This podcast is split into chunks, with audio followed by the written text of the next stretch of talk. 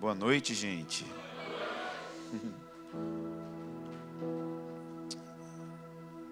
Esse fim de semana foi incrível o que o Senhor fez. Tô falando devagar porque cansou, né? Mas eu creio que o Senhor ainda quer fazer alguma coisa.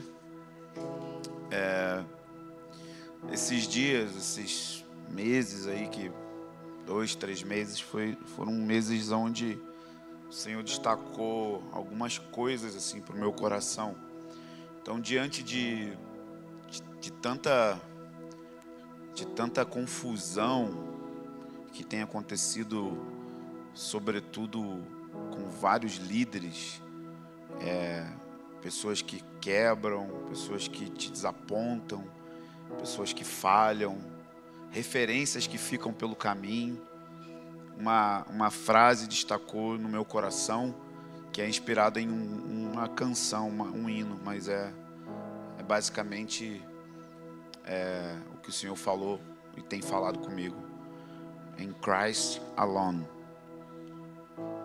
Em Jesus somente, em Cristo somente. Só Cristo. Ele é a referência que não falha, ele é a referência que não quebra ele é a referência que não desaponta, Ele é a referência que a gente não pode em nenhum minuto tirar os nossos olhos. Então eu acredito que essa é uma palavra é, que precisa sempre estar voltando aos nossos corações, se nós queremos permanecer firmes até o fim, diante, de, da, diante da onda crescente de engano que virá sobre a face da terra e vai atingir a igreja. O engano é uma coisa que Jesus destacou que seria frequente. E ele diz que virão falsos cristos. É muito interessante que ele não fala falso Jesus. Porque Cristo é o título de Jesus, de Messias, daquele que vai trazer a resolução dos problemas da humanidade global. Então vão vir falsas esperanças Pessoas que vão trazer falsas soluções, ou que vão se auto-intitular aqueles que vão solucionar a política, a educação, a saúde, a sua vida, tudo. Então são falsos cristos. E nem sempre a gente vai é, detectar o um engano rápido. Porque a natureza do engano é que a gente não sabe que está sendo enganado. Então a gente vai precisar muito é, nesses dias entender a batalha que existe pelo nosso coração pelos nossos olhos para eles estarem no único que é digno, o Filho de Deus, o Filho do homem, Jesus. Isso vai nos manter firmes ah, antes, antes que essa crescente onda de engano fique na sua maturidade, na sua potência. Então eu queria, antes de, de falar, e eu quero falar sobre Jesus hoje, quero pregar sobre as suas excelências, suas características quero falar sobre isso, o Evangelho de Jesus. Eu queria que nós cantássemos esse hino, é um hino, é, não sei se você conhece, mas nós vamos colocar a letra aqui e eu queria que a gente colocasse junto os nossos olhos no Senhor. Se você não conhece a canção, você pode acompanhar com a letra. E eu quero orar para que o Senhor nessa noite abra os nossos olhos para contemplarmos Jesus coletivamente, quanto às Escrituras e vamos cantando sobre Jesus e os nossos olhos possam ser de novo fascinados por Ele. Que a gente possa ver a grandeza da Sua beleza, da Sua majestade, formosura, Sua perfeição. Nós oramos, Senhor, nessa noite. Você é o fundamento da igreja, o cabeça da igreja, nosso sumo pastor, apóstolo, guia, líder, supremo Deus, sacerdote da nossa confissão. Que essa noite essa igreja seja lavada com a revelação de Jesus somente. Somente Jesus. O alvo das nossas vidas é nos tornar mais parecidos com o Senhor. E nós só podemos se tornar parecidos com o Senhor na medida que te contemplamos, Senhor. Te olhamos. Queremos te ver. Queremos te olhar. Queremos te tocar. Queremos te honrar nessa noite.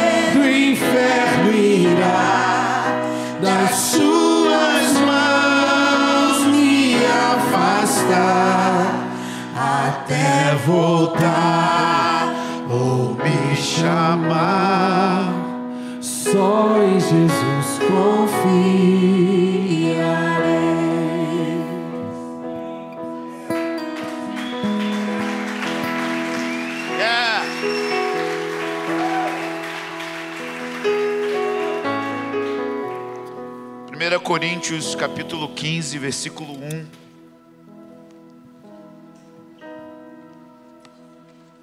Obrigado, Senhor.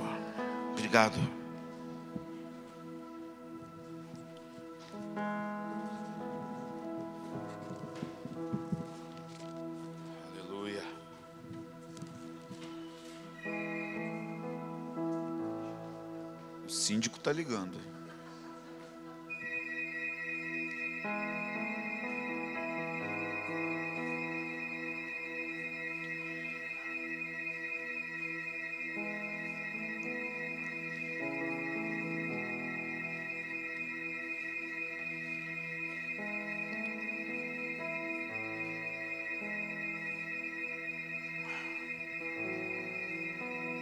Tem que confiar em Jesus mesmo. né?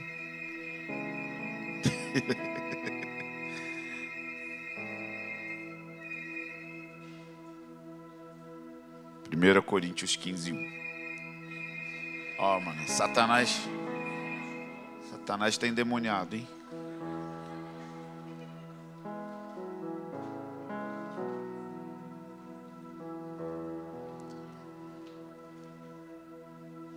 Paulo está dizendo para a igreja, uma carta, uma epístola, que ele escreveu para a comunidade na cidade de Corinto, e ele diz assim: Irmãos, venho vos lembrar do evangelho que vos anunciei, o qual também recebestes, e no qual estáis firmes. O que te faz ficar firme é sempre lembrar do evangelho. E qual é a razão que Paulo está lembrando uma igreja do Evangelho? Porque a gente esquece o Evangelho. Então, Paulo sempre precisa, ou precisava, relembrar as igrejas que ele plantou sobre essa notícia. O Evangelho é uma notícia, é uma notícia boa que sempre precisamos revisitar. Não é uma notícia que você ouve naquele primeiro dia em que você foi encontrado por Jesus em Sua graça. O Evangelho não é uma mensagem para o novo crente. O Evangelho não é uma mensagem apenas para a pessoa que está caminhando nos seus primeiros dias como igreja. O Evangelho ele é sempre a necessidade máxima de ser pregado nos nossos púlpitos. Seja você um crente de um ano, seja você um crente de 70 anos, você precisa sempre voltar a ouvir o Evangelho. E o Evangelho não tem nada a ver com aquilo que você pode fazer por Deus, mas tem tudo a ver com aquilo que Deus fez porque você não poderia fazer absolutamente nada para se salvar. Você não poderia mover um dedo, uma força, uma justiça, uma obra, absolutamente nada para consertar a sua vida se não fosse o poder do Evangelho e aquilo que Jesus fez na cruz. E eu sei que isso parece óbvio, mas isso é tão tão preocupante nos nossos dias que existem muitas coisas que a gente usa na nossa vida, que são ditas espirituais, para poder comprar, para poder ter um direito ou um merecimento diante de Deus. E muitas coisas que nós usamos, essas coisas são nobres, são até bíblicas, mas elas não podem comprar nenhum tipo de direito legal diante de Deus. Quer ver uma coisa? Eu vou agora falar mal de mim mesmo, tá? Muitas pessoas dentro do movimento de oração acham que o número de horas que elas gastam orando é uma moeda que compra o merecimento e o favor de Deus. Elas acham que o tanto que elas praticam de disciplinas espirituais, jejuando, lendo a Bíblia, orando, faz com que elas sejam melhores do que os outros e que elas mereçam alguma coisa de Deus. Você está aqui comigo? Jesus tinha um grupo de pessoas que ele sempre tinha embate. E eles eram os fariseus. Os fariseus eram os homens mais disciplinados que existiam nos tempos de Cristo. Nós às vezes falamos deles como se eles fossem qualquer tipo de pessoas. Mas não, eram letrados nas escrituras, eram letrados no, no conhecimento bíblico. Para você ser um fariseu, você precisava seguir um rabino fariseu na idade de 6 a 8 anos, você tinha que decorar o Pentateuco. Decorar o Pentateuco significa decorar Levítico, querido. E recitar Levítico. E aí ele avançava para decorar todo o canon, todo o VT, todo o Velho Testamento. Ele tinha que decorar os profetas, os salmos, e ele tinha que recitar essas leis. Eles não eram qualquer tipo de pessoas. Eles eram os mais disciplinados. Eles eram os caras do avivamento.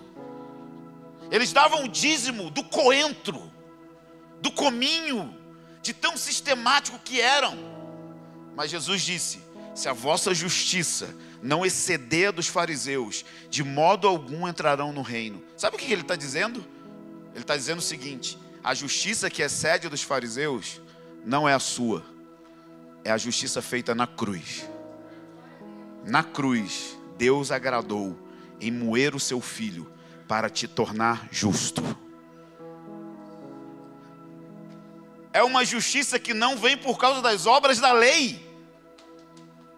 O Evangelho tem que deixar a gente de boca aberta, chocado, escandalizado, espantado e entender que não tem nada que você possa fazer para comprar um direito legal, ou algum tipo de merecimento, ou algum tipo de favor de Deus. Não. O lance é esse, ó. A alma de um homem é medida. A sua alma vai ser medida na eternidade. A alma de um homem é medida de acordo com aquilo que ele mais amou. Esse vai ser o tamanho da sua alma. Uh, que você mais amou. Só que essa verdade também é para Deus. A alma de Deus é medida de acordo com aquilo que ele mais amou. E sabe o que ele mais amou? O seu filho, Jesus.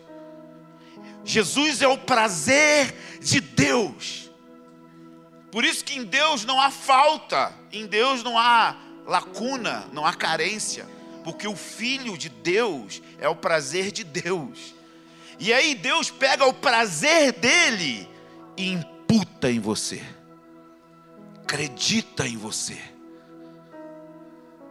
Então tudo aquilo que dá prazer em Deus está em você por causa do filho dele, não por causa de você.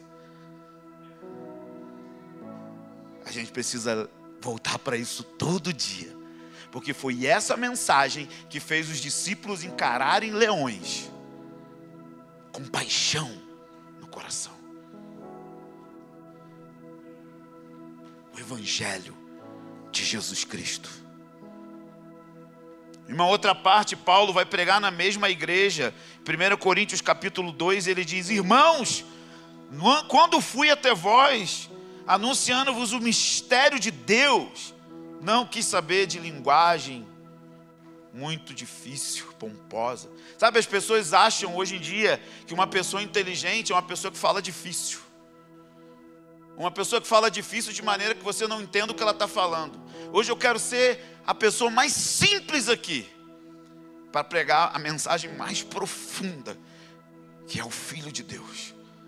É o que Paulo está dizendo. Eu não vim com uma linguagem pomposa, cheia de sabedoria, porque eu nada quero saber entre vós, Cornerstone, a não ser saber de Jesus Cristo e este crucificado. Essa é a mensagem que precisa encher e preencher os nossos púlpitos. De tempo em tempo precisamos voltar e falar. Porque uma das urgências da nossa época é o despertamento de uma paixão inflamada pela glória e a majestade de Jesus, o Filho de Deus. Pode parecer simples, muito óbvio, porque todo cristão deveria dedicar-se ao conhecimento do Filho de Deus. Mas quando nós percebemos, nós estamos olhando tudo, estudando tudo, menos o Filho de Deus, menos olhando para Jesus, menos sendo uma igreja cristocêntrica, uma igreja que tem fundamentos em Jesus. Pregamos sobre várias doutrinas, vários aspectos que são importantes, não estou dizendo que não são, mas eu estou falando que a principal coisa da igreja é o Evangelho glorioso de Jesus Cristo.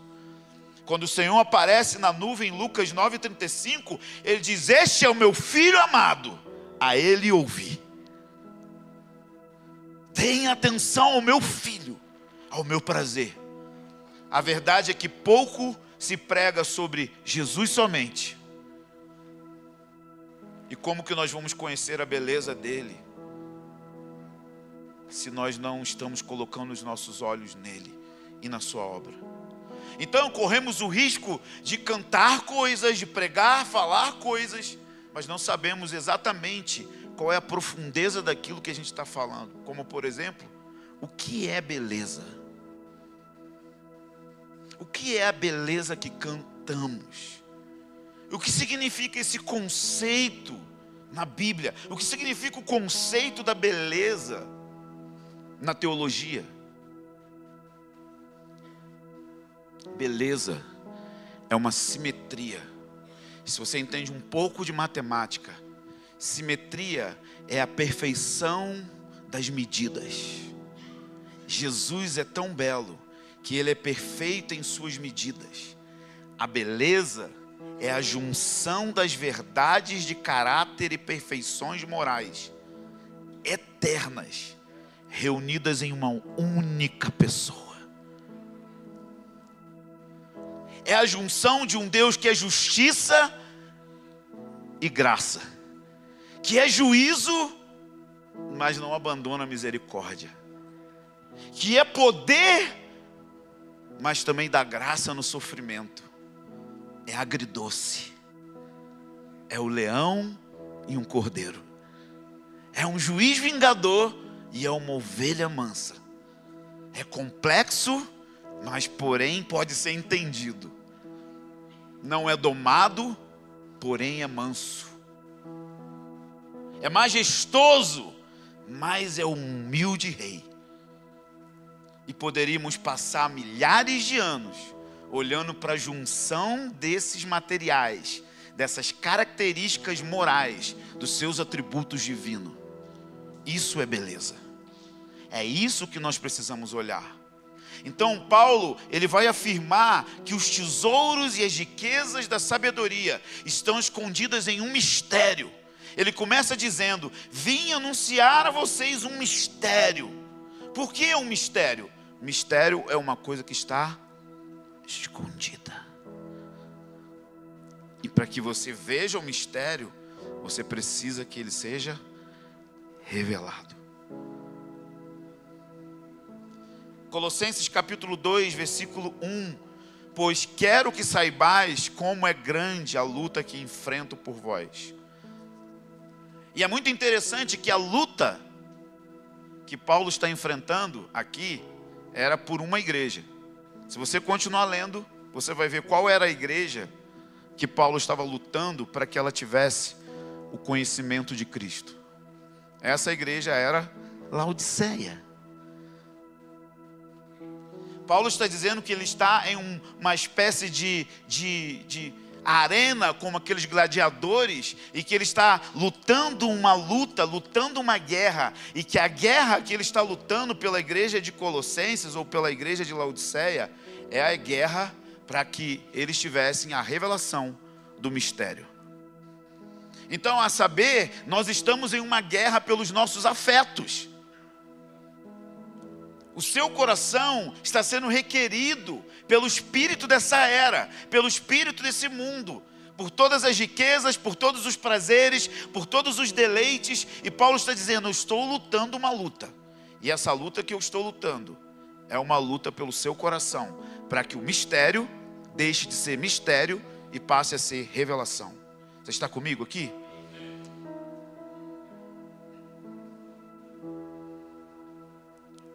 Senhor nos dê graça nesses dias. O apóstolo tinha na sua mente que a igreja precisava ser enriquecida da plenitude do entendimento.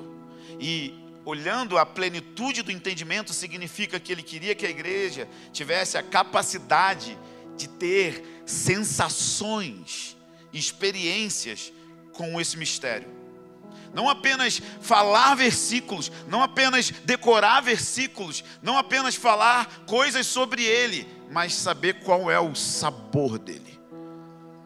Por isso o salmista disse: provai, deguste e vejam que o Senhor é bom. Não adianta dizer o Senhor é bom se eu não sei o sabor da bondade. E é isso que Paulo está falando. Eu quero lutar essa luta para que vocês sejam da do pleno, cheio de pleno entendimento, cheio da capacidade de sentir em suas emoções quem é Ele, para o pleno conhecimento do mistério de Deus, Cristo, em que estão ocultos, escondidos, tudo aquilo que você precisa para ter prazer. Em outras palavras, a nossa fome é tão pouca que nós conseguimos satisfazer os nossos desejos com Netflix. A nossa fome é tão pouca que nós conseguimos satisfazer os nossos desejos com um aumento de salário. A nossa fome é tão pouca que nós conseguimos satisfazer os nossos desejos com comida, com sexo, com álcool, com drogas. A nossa fome é tão pouca que nós conseguimos satisfazer nossos desejos com sucesso, de acordo com o padrão desse mundo. Porque se a nossa fome fosse do tamanho de quem Ele é, nenhuma dessas coisas e desses aperitivos que não são erradas em si mesmo, nem todas essas coisas são pecaminosas em si mesmos, mas as dádivas de Deus estão roubando o nosso apetite, o favor, a bondade, aquilo que Ele nos dá. Então Paulo ele gasta a sua vida de intercessão, não pedindo para que Deus removesse o sofrimento, não pedindo para que Deus liberasse prosperidade sobre a igreja, não pedindo para que a igreja tivesse um crescimento numérico. Você vai ver Paulo repetindo em Efésios 1, Filipenses 1, Colossenses 1, ele vai repetir essa expressão. Eu estou orando por vocês, igreja, em Curitiba, para que vocês tenham uma epignose. Olha que palavra bonita para que vocês tenham um pleno conhecimento, uma epignosis, que é um conhecimento experimental. Não é apenas saber sobre Deus, mas é experimentar quem Ele é. Não é, não é apenas pegar a mensagem de alguém e repetir ela como um papagaio de pirata, ou dar um Ctrl C, Ctrl V, é deixar a mensagem aguçar os seus afetos, de maneira que você também quer ver, testar, provar, sentir esse Cristo que eu estou anunciando essa noite. Porque não existe a menor possibilidade de você gerar paixão em você mesmo. Quem gera paixão em nós é o outro. Quando você se apaixona por uma pessoa, é porque você olhou para ela e uh, o fogo veio. A pouca paixão por Jesus é porque nós estamos colocando os nossos olhos em uma outra coisa que não é Ele.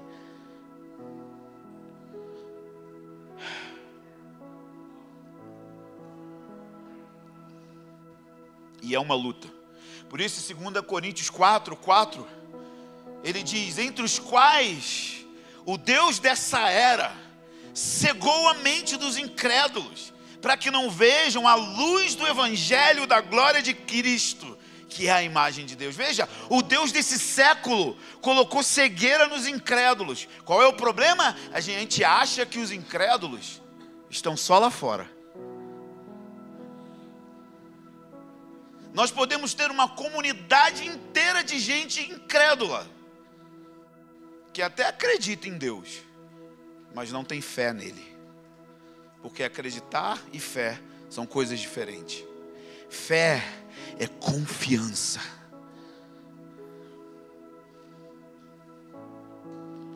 Você pula,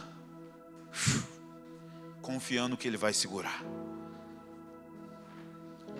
Eu posso acreditar que a pessoa está ali, mas eu posso, posso não ter confiança de que ela tem a habilidade de segurar o meu peso. Faz sentido? Eu acredito, você está aí, eu estou vendo, você está aí. Mas será que você é capaz de segurar?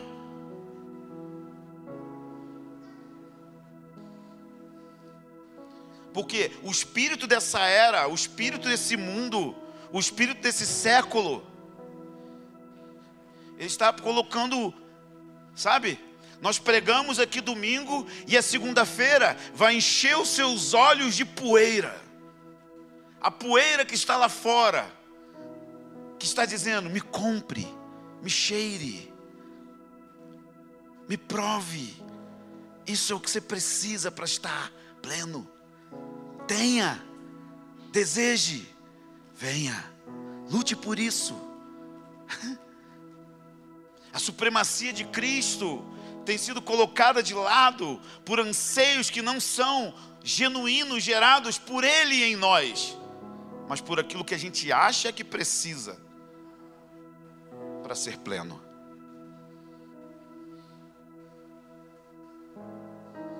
Nós precisamos começar de mim, soltar algumas bagagens.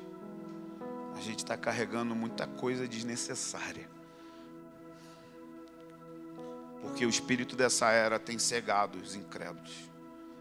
Então, Paulo está falando que quer lutar pela igreja para que ela seja curada da cegueira, porque ele viu o Senhor no caminho de Damasco. E quando ele viu o Senhor pela primeira vez, muitas pessoas pensam que Paulo saiu de Atos 9 para Atos 15, 13. Não, Paulo ficou 14 anos no deserto da Arábia. E ele diz que não teve contato com nenhum outro apóstolo mas que ele foi elevado, não sabe se no corpo ou fora dele, para um lugar chamado Terceiro Céu. E lá ele entendeu um negócio chamado mistério. Por isso que Paulo é o apóstolo que mais vai descrever a igreja. Porque a igreja é fruto da revelação de quem Cristo é. E é por isso que a gente tem centenas de desigrejados vindo para o culto domingo. Aleluia. Porque quando você vê o cabeça, você vê a beleza do corpo. E na beleza do corpo você também vai ver a beleza do cabeça. Por isso que Jesus fala: Paulo, por que me persegues? Mas eu não estou perseguindo Jesus, eu estou perseguindo a igreja. Mas Paulo, você não entendeu que o cabeça e a igreja são um.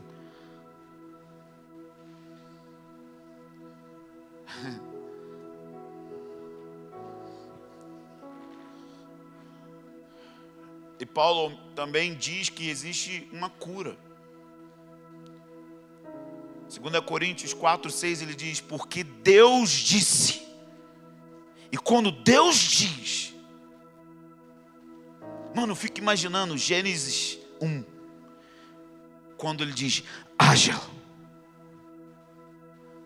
Sabe o que é Deus falando? É o Verbo. Imagina a luz sendo criada pela velocidade da luz, pela palavra que é o Verbo, que é Yeshua.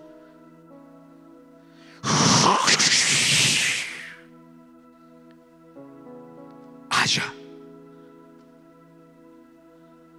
Imagina a voz, o Verbo vindo no Éden e falando com o homem na viração do dia. O Verbo que ainda não tinha encarnado, era ele, lá, pré-existente, não criado.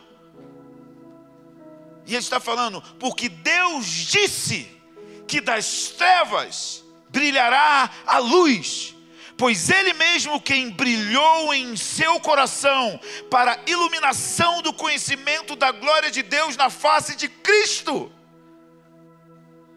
Aqui temos uma chave para ser liberto das trevas, da ignorância, da falta do conhecimento de Deus. Deus disse, Deus falou, Deus continua falando. O problema é que nós não estamos indo no lugar aonde Ele fala.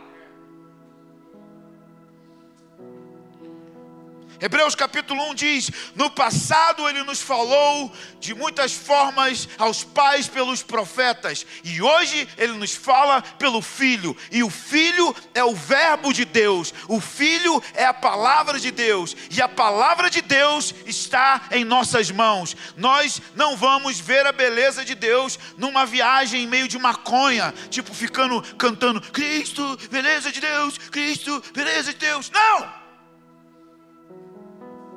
Não é espiritismo. É abrir a sua Bíblia, ler a sua Bíblia, ter uma revelação de quem é Cristo e porque você viu Ele na Bíblia. Agora você pode cantar respondendo: Cristo sim é a beleza de Deus, porque eu vi Ele nas Escrituras. Foi isso que aconteceu com os discípulos no caminho de Emaús. Estavam cegos, não viam Ele. Mas quando ele, cara, olha isso a palavra, estava pregando a palavra. É isso que a gente precisa fazer nas salas de oração: abrir a Bíblia e começar a ler os Evangelhos e falar: Espírito de sabedoria e revelação, vem sobre mim, Espírito de Deus. Você revela a Deus, me revela Jesus nesse texto. Porque isso é adoração. Adoração é uma resposta que o meu coração dá na medida que eu tenho uma revelação de quem Ele é. Eu acho que às vezes a gente está falhando em ensinar os nossos jovens que teologia é coisa de crente. Não é que você vai fazer uma faculdade de teologia. Teologia significa estudar quem Deus é. Nós temos uma cultura ruim nas igrejas evangélicas. As pessoas não leem. As pessoas não têm agenda para estudar a Bíblia. As pessoas só ouvem estudo bíblico através do pregador. Elas não param em casa, sabe? Uma mãe, uma dona de casa, qualquer pessoa que pode estudar quem é Jesus. É claro que talvez você não vai fazer como um pregador em tempo integral, talvez não vai fazer como um mestre acadêmico, mas você não precisa disso. O que Paulo diz é que contemplando como um espelho. Sabe, o espelho de Paulo era turvo, era um bronze polido, que ele não via com clareza. Ele está dizendo, mano, mamãe, dona de casa, senhora, senhor, adolescente, sabe, aqueles cinco minutos que você abre a Bíblia, lê aqueles dois, três versículos e fala: Jesus me mostra você na Bíblia. Me deixa te encontrar nesse versículo. Me deixa te encontrar nessa expressão bíblica.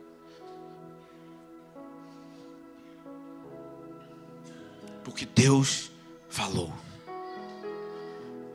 E Ele está aqui, diante de você. Só basta você tirar a poeira. Pegue os evangelhos. Leia versículo por versículo com calma.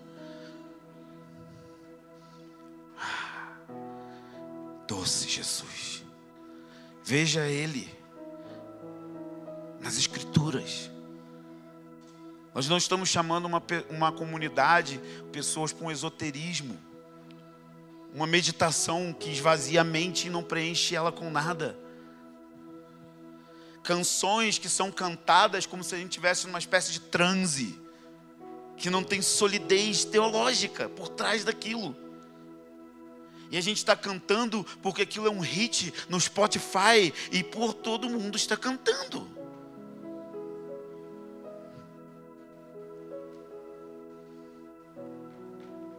Nós temos uma chave.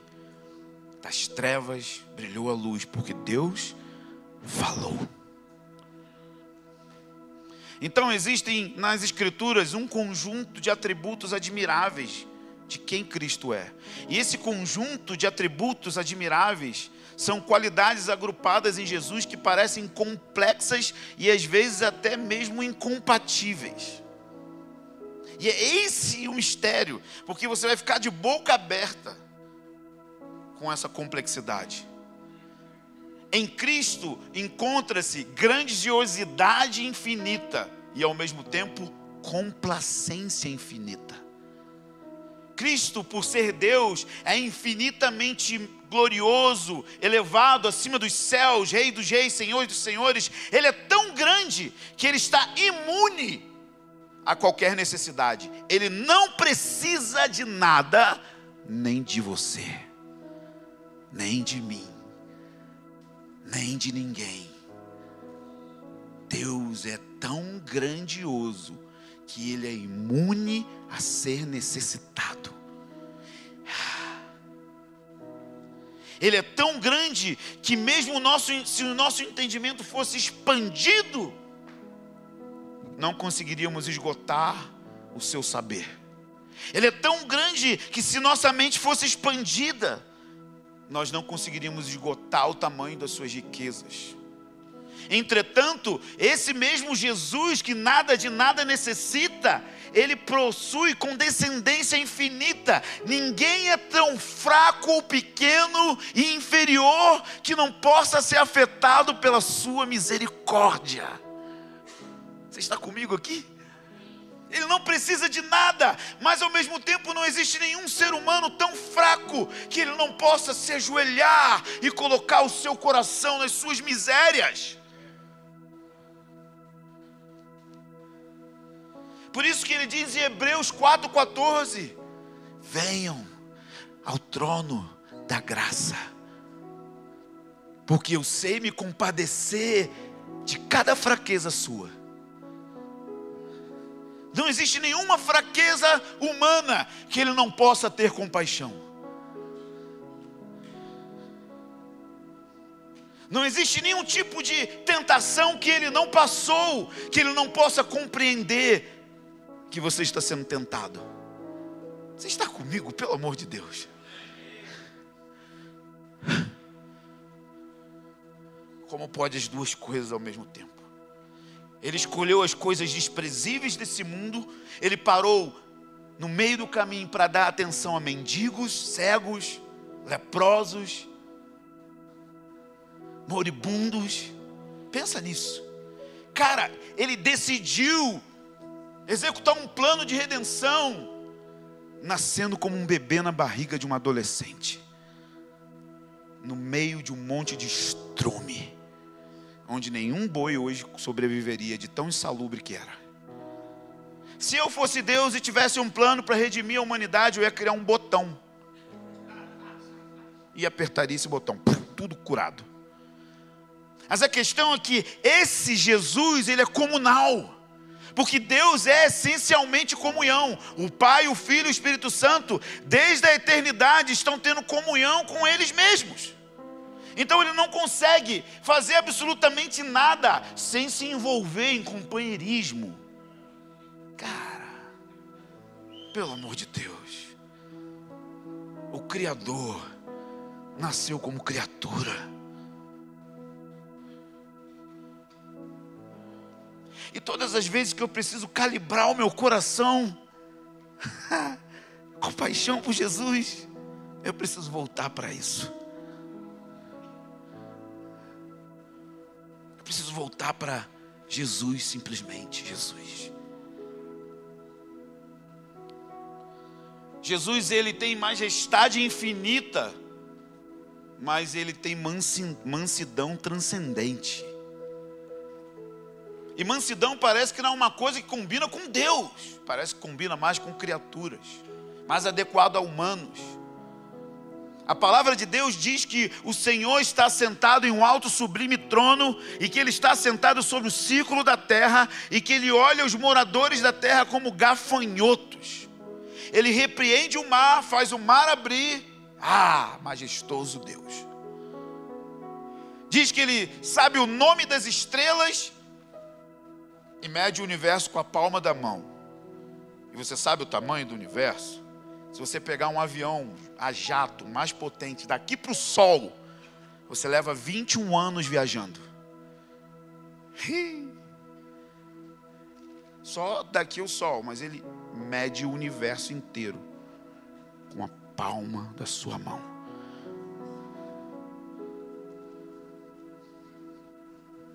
E esse mesmo Deus, cheio de majestade,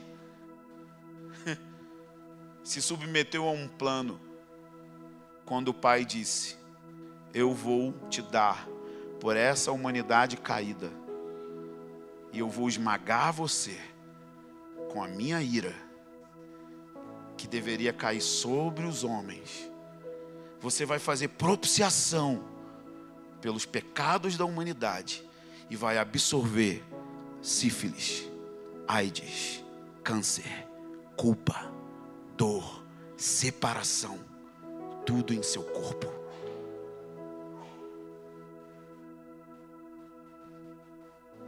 Manso.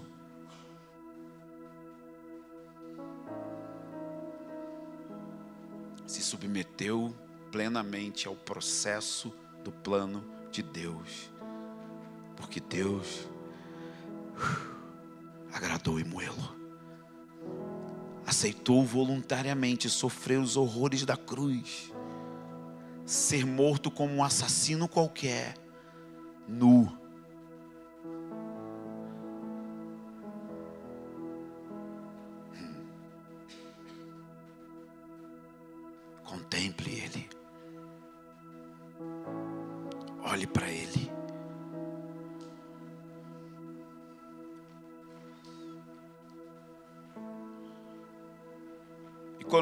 Vamos às epístolas, as epístolas estão nos convidando para nos tornar como Ele. 1 Pedro 2, versículo 20 ao 23, diz o seguinte: Pois que mérito há em ter de suportar sofrimentos, se cometeis pecados e sois esbofeteados por isso? Sabe aquele cara que fala: Nossa, meu patrão está me perseguindo. Aí você pergunta: Sério, o que está acontecendo? Aí eu chego atrasado todo dia. Aí a pessoa fala: Estou sofrendo.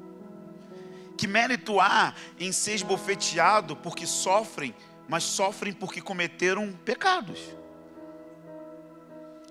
Mas se suportais sofrimento quando fazem o bem, Olha aí o sofrimento. Hum.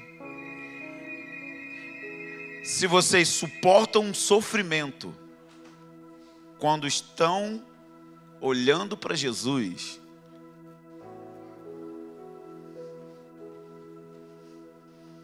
isso é digno de louvor a Deus. Para isso foste chamados. Para a direita, para a esquerda, frente, para trás, todo lado, o abençoado.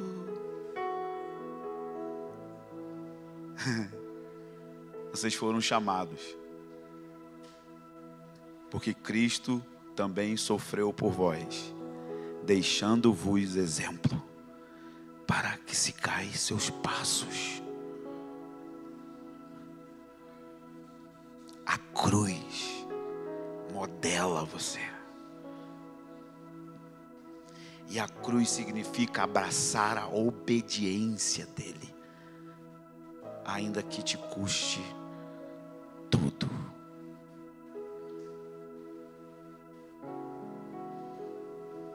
Esse texto não combina com a teologia da prosperidade.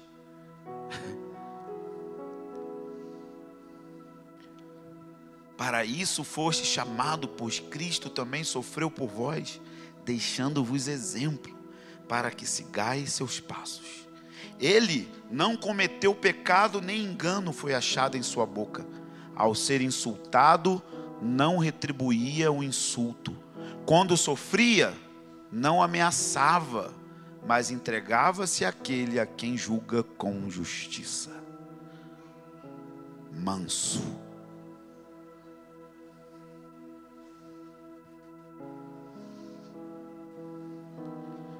Bem-aventurados mansos, porque vão herdar a terra. O reino de Deus é tudo o contrário. Se te ferem, perdoa. Se quer ganhar, dê. É tudo ao contrário.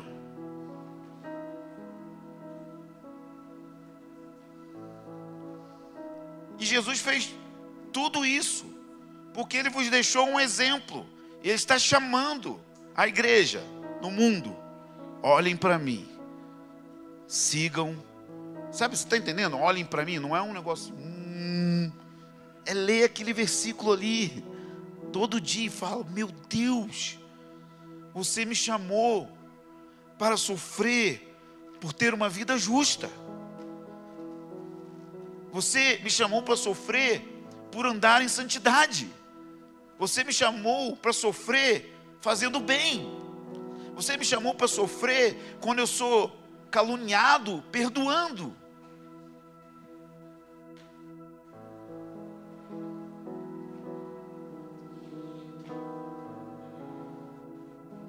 Você está aqui? Você está aqui comigo?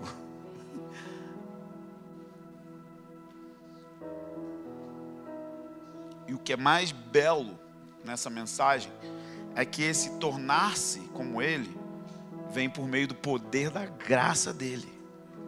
Porque Tito diz que a graça ela é salvadora, mas também ela é pedagógica. A graça te salva, mas a graça vai te ensinar, ela vai te educar. Porque você não tem forças. Você é essencialmente ególatra, você é essencialmente mal, você é essencialmente egoísta, você é essencialmente vingativo, você é isso tudo. Eu sou isso tudo, nós somos isso tudo. Nós somos um monte de bagunça reunida. Que precisa olhar para aquele em quem nós confiamos para que ele nos transforme, porque ele não vai dividir a glória dele com ninguém. Se no final você chegar e falar, eu sou santo porque eu fiz a minha parte aqui, Deus. Sabe, eu paguei esse preço. Ele vai fazer assim, ó. Absorvente usado.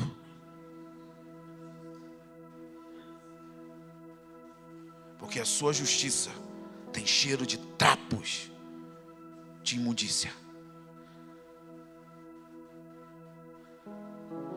Nossa santidade vem do poder dele.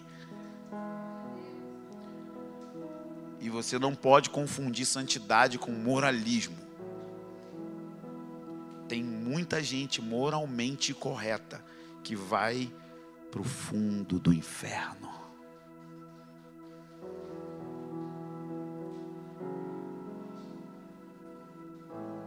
Paga tudo em dia, não trai a mulher, não xinga palavrão, cuida bem do dinheiro, mas vai para o inferno.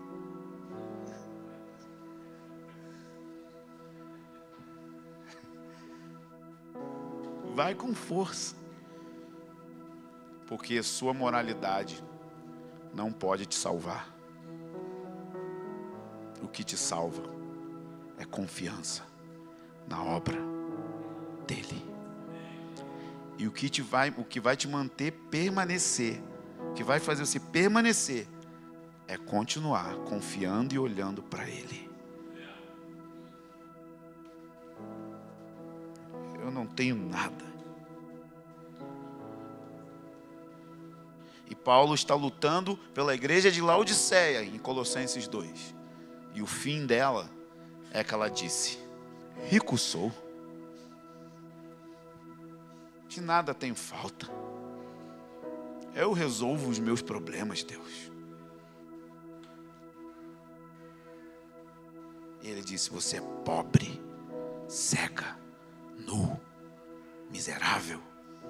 Compra de mim colírio, porque você perdeu a visão.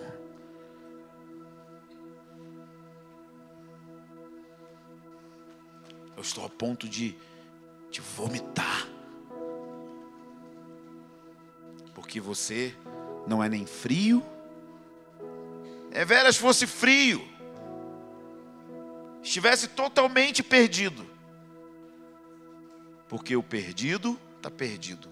Mas o morno vem no culto evangélico. Ele acha que tem, mas não tem. Morno é médio, é medíocre. É perigoso. Tá no meio. Não pula de cabeça em Deus. Mas também não está no mundão. Está aqui moralmente correto. Vou para casa, que hora vai acabar? Eu fantástico. Segunda-feira eu trabalho. Oh meu Deus, aleluia. Ouve Cassiane um dia inteiro. Muito bom.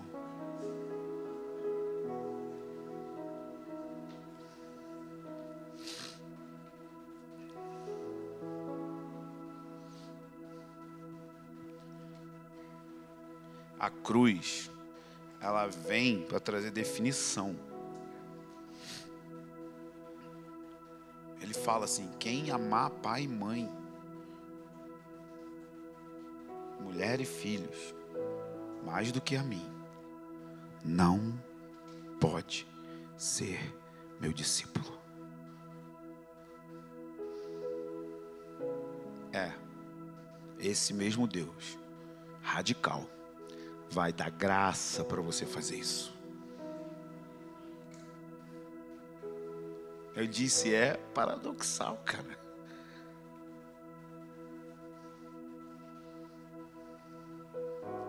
Cabe dentro da sua caixa. Amém? Vamos ficar de pé.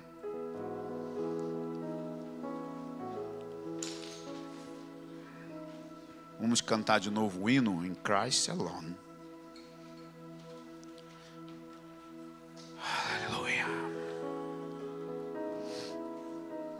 Voltemos ao Evangelho.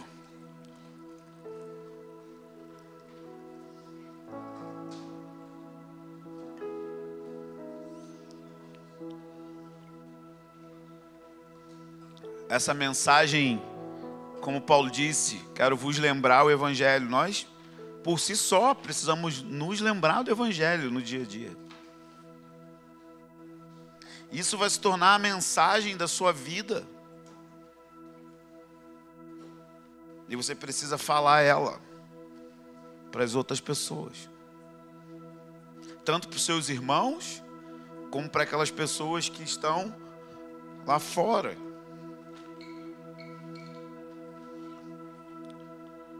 E às vezes a gente pergunta assim: por que que, por que, que hoje as pessoas não estão nascendo de novo? Ou, ou, ou por que, que hoje a gente não está aí tendo 50, 60 batismos por mês? De gente que, sabe, o Evangelho tocou ela. É pelo simples fato da gente olhar pouco para o Evangelho E quando a gente olha pouco para o Evangelho, a gente fica acomodado, morno. Porque quando esse Evangelho fere a gente, você proclama ele.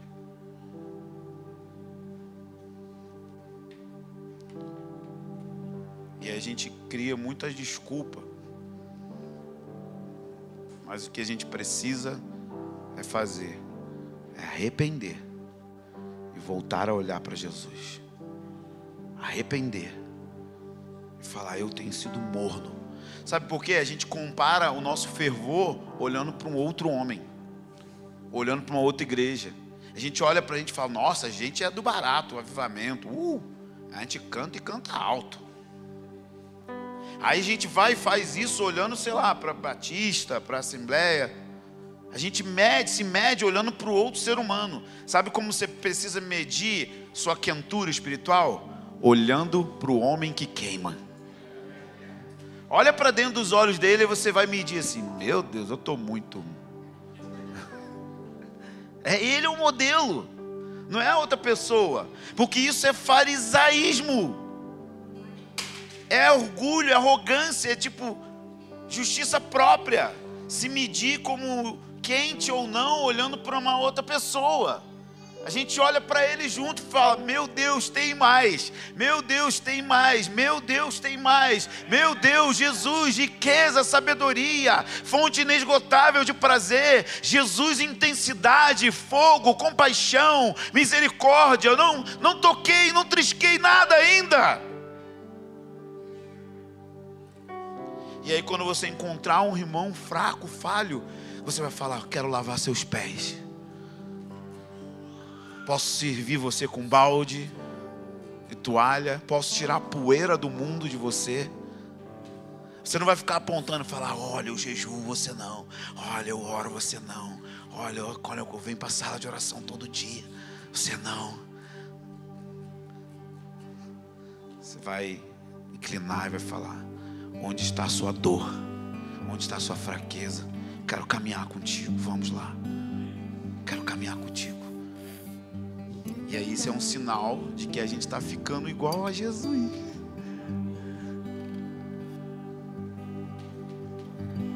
E ele falou: quando se gloriar, glorie-se no Senhor. Fala, eu estou assim por você. Você fez isso em mim fui eu mesmo. Então eu quero convidar nessa noite, todos juntos aqui. Eu preciso, sou o número um aqui, tá? Eu estou lutando pelo meu coração para apaixonar por Ele mais, queimar mais, servir mais, imitar Ele mais. Eu quero olhar para Ele. Pai, estamos aqui diante de Ti, olhando para o Seu Santo Filho Jesus, nessa noite. É muito bom usufruir da graça e liberdade de estar aqui nesse prédio, todas as semanas, mas sabe, Senhor, tem mais. Tem algo que vai além das reuniões tem algo que vai além dos cultos, tem algo que vai além das pregações. Você é a nossa necessidade. Jesus somente. Você é o que precisamos voltar. Queremos voltar para você, Senhor. Tira o espírito morno do nosso meio e aquece essa igreja mais do que ela já está sendo aquecida. Não medindo-se com outros, mas medindo-se com o Senhor. Eu oro para que nesses dias, no fim do ano, um aumento da fome por Jesus somente, de olhar para a cruz, de olhar para o Evangelho.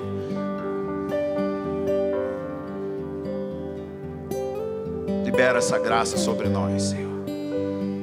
Não há nada que possamos fazer na nossa força. Pelo teu espírito, pelo teu poder, pela tua graça. Deixe os nossos olhos voltarem a ficar úmidos quando ouvimos falar Jesus. Deixe os nossos olhos lacrimejarem de novo. Nossos olhos secaram, Senhor. Nossos olhos secaram. Nós secamos lidamos como se estivéssemos dissecando um sapo.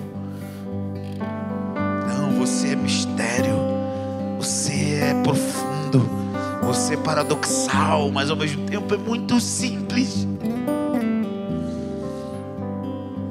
Só em Jesus nós queremos olhar, só em Jesus nós queremos estar.